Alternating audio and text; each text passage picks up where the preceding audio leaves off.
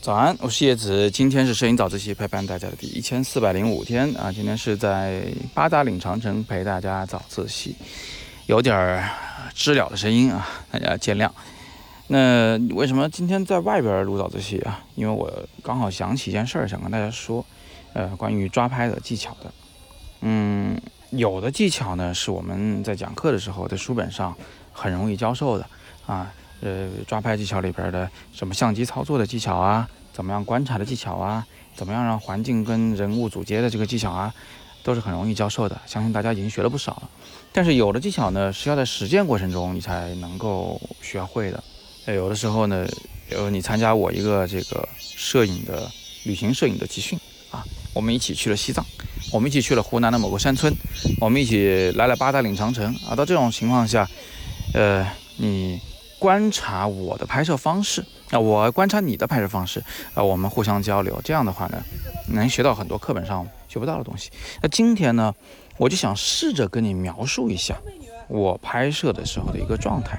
啊，我看看我们能不能通过语音就了解到我的拍摄的一个呃这个实操的技巧。我想跟大家聊的，想分享的呢是，呃，我们到底怎么样去。抓拍到一个人物和一个合适的他的这个周边的环境，这种抓拍呢，我可以把它总结为三种方法。呃，第一种方法呢，是我走到了一个场景中，我觉得这个场景非常好啊，呃，近景呢这个是有质感，远景长城呢有曲线，是吧？然后山体有层次，这个场景已经非常完美了，就缺一个游客站在这儿，拿起手机来拍个照啊，这就能代表一种时代感嘛。现在的人都用手机拍照，我就缺这么一个人物，呃，这这个与此同时呢，我私下打量了一下，我发现对面呢正好有一个已经正在下山的女性啊，穿的也非常的这个时髦，戴个大草帽，然后呢手上拿一个手机，一路就录着像就往山下走，而这个情况下，我脑子里面就会预想到再过几秒钟的那个场景，啊，那个姑娘会站在最好的一个位置上。然后他的身体呢会远远高于长城，因为我是仰拍嘛，对吧？然后呢，我能拍到他的手机，能拍到他的手，等等等等的啊，类似的画面。总之呢，就是我是先观察到了一个场景啊，同时我又观察到了一个人物，我知道他们俩在不久的将来能够被结合在一起，于是我在此等待。这种时候拍照呢非常好拍，我把这个相机举起来，面对风景啊，然后等到那个人走进画面来。我就摁快门就行了，啊，这个在外人看来，别人看来就好像是我在拍风景照，然后被一个不知情的路人不小心挡了下镜头啊，呃，一般会以为是这样子，所以没有人会觉得你是要刻意拍摄个人物，呃，这也是这种拍法的一个小小的好处，呃，那另外一种拍法是什么呢？就是我找到了一个主体，也是找到了一个人物，这个人物非常符合我想拍的这个感觉，他有游客的那种。气质啊，他也有那种我想表达的矛盾，或者他的着装非常有趣啊，值得让我去拍摄。那么这个时候呢，我可能就会紧跟着他啊。这个紧跟着你不要觉得很猥琐啊，跟我拍过的同学都知道，我拍照就是大大方方的啊。我想想拍你。我肯定我不会去长子噎走，而且我会离你是一个比较近的距离。你要发现了，我还会把照片分享给你看，是吧？陪你聊两句。所以就是我会一直跟着他，呃，然后呢，当然我手就摁在快门上，啊，相机参数早就调好了，我就等着最佳的那个状态出现，最佳的动作发生。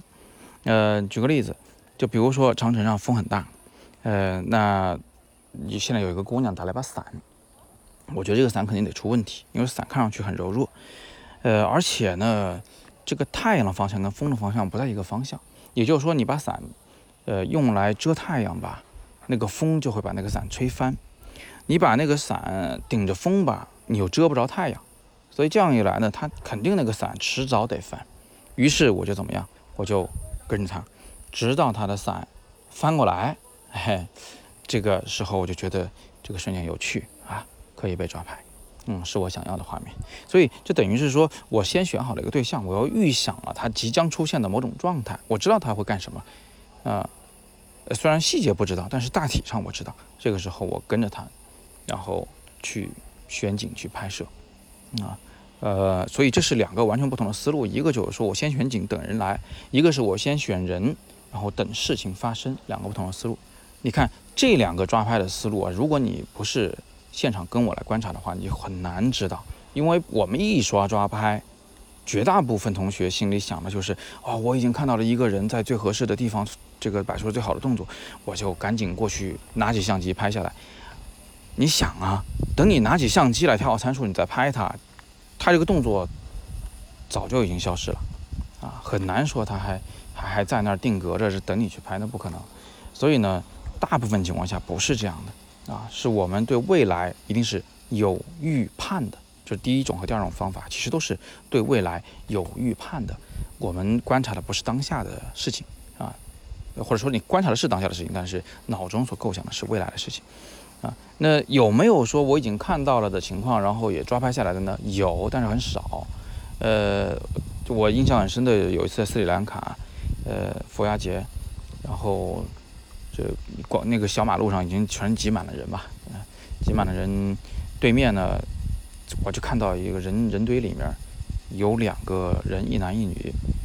啊，躲在小角落里面，特别的浪漫啊，就是马上就要接吻，就要就要吻上了。然后这个时候呢，我就因为我相机那个参数早调好的，我也是用闪光灯的，就是我不需要调曝光，我也不需要调对焦，都是都是已经调好的。我真是一点都不夸张啊，拨开人群往那儿冲，啊，就跟那个。怎么说呢？就跟逃命似的，就往那个方向冲，冲到跟前，啪就是一闪光。哦，离他们大概就零点七米或者是零点六米左右的距离上，给了一次闪光。然后，那一对小情侣呢，就特别害羞的就看着我，啊，在那笑。男生在那笑，男生稍微大方一点。所以这是一个我我很少见的一个啊，说我已经见到人家在最佳状态下了，我只是过去抓拍一下的这么个例子。啊大部分时候都不是啊，都是我说的第一种和第二种方案。所以呢，呃，这两个技法也分享给大家啊，希望大家以后出去街拍的时候，要抓拍的时候，或者说你拍活动的时候，能够用得上，好吧？那今天就简单的先聊这么多啊。有更多摄影问题，还是欢迎在底部向我留言，我会尽力为你解答。